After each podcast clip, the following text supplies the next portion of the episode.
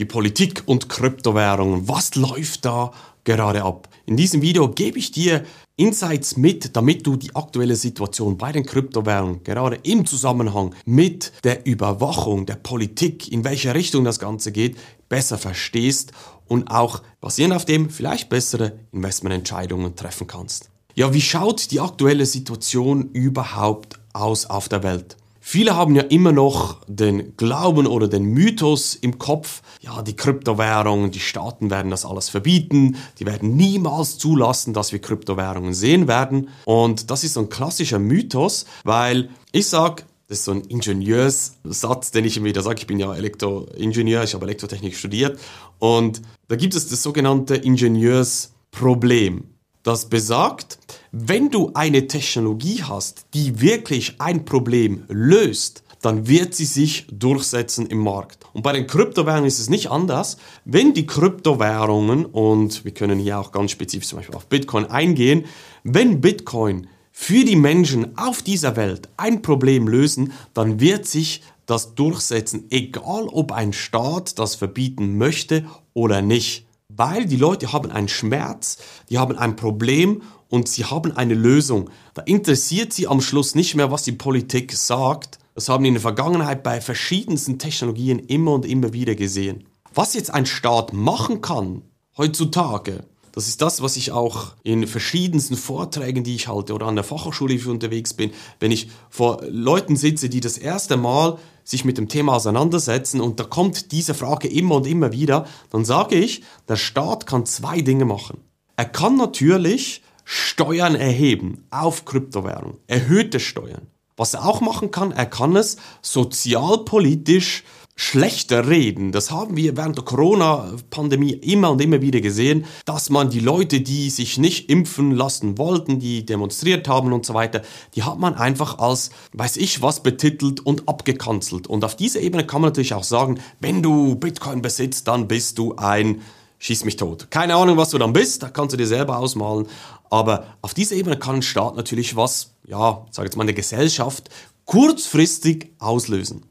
Aber auch hier, wenn Bitcoin ein Problem löst, komme ich nachher darauf, dann interessiert es die Leute nicht, was der Staat sagt, ob er der Staat das diffamiert, die Leute diffamiert oder nicht. Was ein Staat theoretisch auch machen kann, aber das müsste weltweit passieren, weil das Bitcoin-Netzwerk ist ein weltweites Netzwerk. Da müsste gleichzeitig koordiniert weltweit Strom und Internet abschalten und das Netzwerk würde dann nicht laufen, logischerweise, kein Strom, kein Internet, aber ganz ehrlich, ich glaube, dann haben wir ein paar andere Probleme in unserer Gesellschaft, die auf uns zukommen. Da gibt es verschiedene Untersuchungen. Nach drei Tagen Blackout haben wir das größte Chaos auf dieser Welt. Und da interessiert dann niemand mehr, ob du Bitcoin hast oder nicht. Da geht es nur noch ums blanke Überleben. Aber muss jetzt auch mal überlegen, wie realistisch ist es? Wir schaffen es ja nicht mal in, in Europa oder geschweige denn in der Schweiz, dass alle Kantone in die gleiche Richtung gehen. Die gesamte Mehrheit, hundertprozentig der Kantone in eine Richtung gehen in Europa, dass sämtliche Länder hundertprozentig in eine Richtung rennen. Und jetzt muss er das koordiniert auf der ganzen Welt vorstellen, keine Chance, dass, dass das passieren wird. Und falls sie es schaffen würden, was die Chance so klein ist, Strom, Internet kommt wieder, dann synchronisiert sich das Bitcoin-Netzwerk wieder und es läuft alles wie vorher. Deine Bitcoins sind nicht verloren, gar nichts. Das heißt, der Staat hat gar nichts erreicht.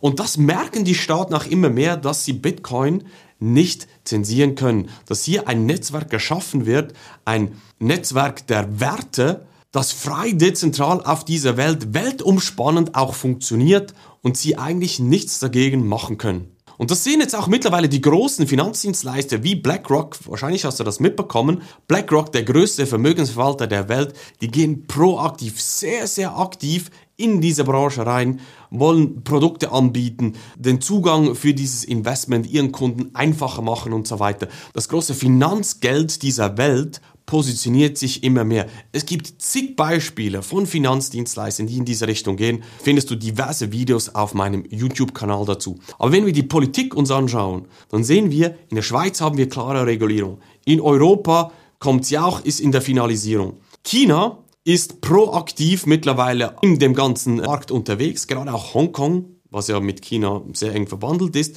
geht proaktiv Kryptowährung.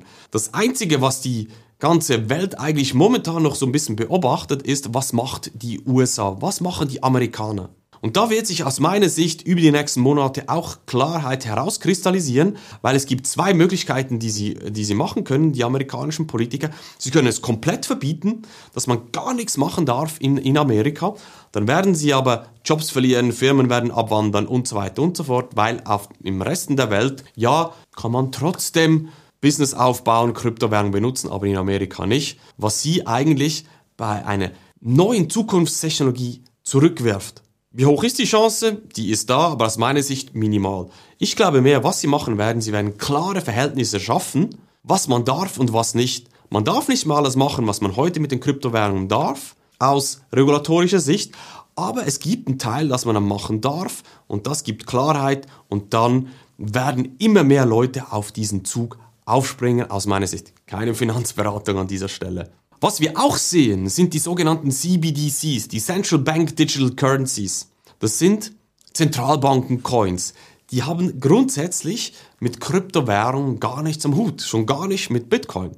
Die Idee ist da, dass jeder von uns ein Bankkonto bei einer Zentralbank hat, nicht mehr bei einer Geschäftsbank wie heute, zum Beispiel die UBS oder ja, you name it, kannst eine Bank nehmen, wo du dein Bankkonto hast, sondern dass wir alle bei der Zentralbank direkt unser Konto haben und alles komplett digital abläuft, Bargeldabschaffung, was da alles mit ins Spiel kommt.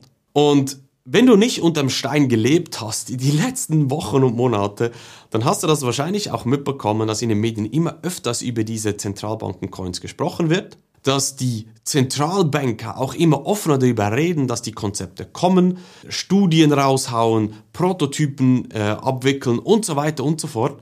Und immer darüber reden, ja, wie positiv diese CBDCs für die Gesellschaft sein werden. Aus meiner Sicht, wenn jemand, gerade ein Politiker, sehr positiv über etwas spricht und etwas anpreist, dann wird es meistens nicht so kommen, sondern eher im Gegenteil.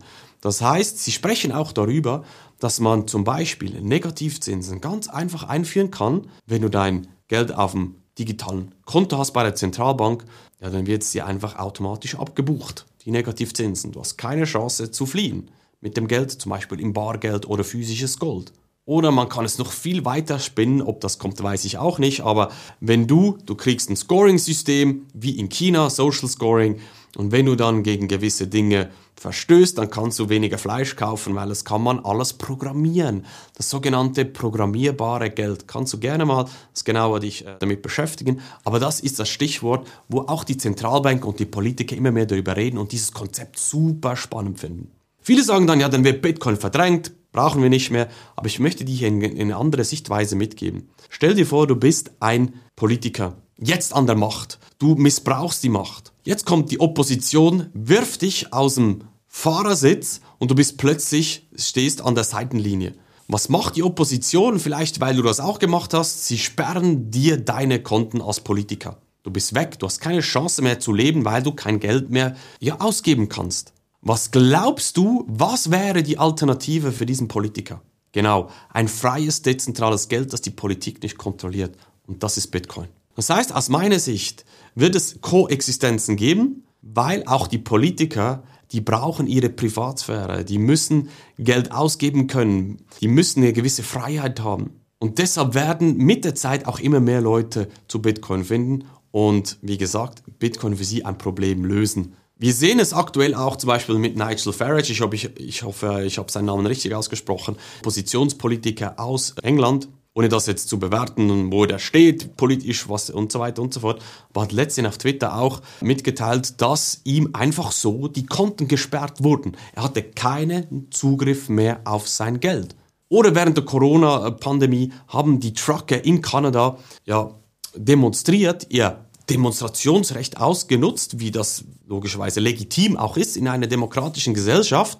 Und die Politik hat dann deren äh, Truckerbewegungen, den Personen, die Konten eingefroren und, und Personen, die denen Gelder überwiesen haben, sie unterstützt haben, deren wurden auch die Bankkonten gesperrt. Ja, was glaubst du, was deren Lösung war? Ja, die sind auf Bitcoin, auf die Kryptowährungen umgeswitcht, weil sie frei dezentral sind. Aber du siehst, Kanada ist jetzt nicht irgendwie ein Land, was irgendwo eine, als Bananenrepublik, sage ich jetzt mal, eingestuft werden würde. Nein, die sind sehr, sehr nahe bei uns, ich sage jetzt mal in Europa, bei den, den Deutschen, den, den Schweizern und so weiter. Und das zeigt einfach, wie schnell und einfach es in der Politik gehen kann, wie schnell sich die Politik verrennen kann und solche Auswüchse an die Oberfläche kommen. Und genau für solche Situationen bereiten sich immer mehr Leute vor, dass sie etwas besitzen, Geld besitzen, ihre Freiheit tun und lassen können mit ihrem Geld, was sie wollen und so schlussendlich auch zu Bitcoin, zu einer Kryptowährung kommen.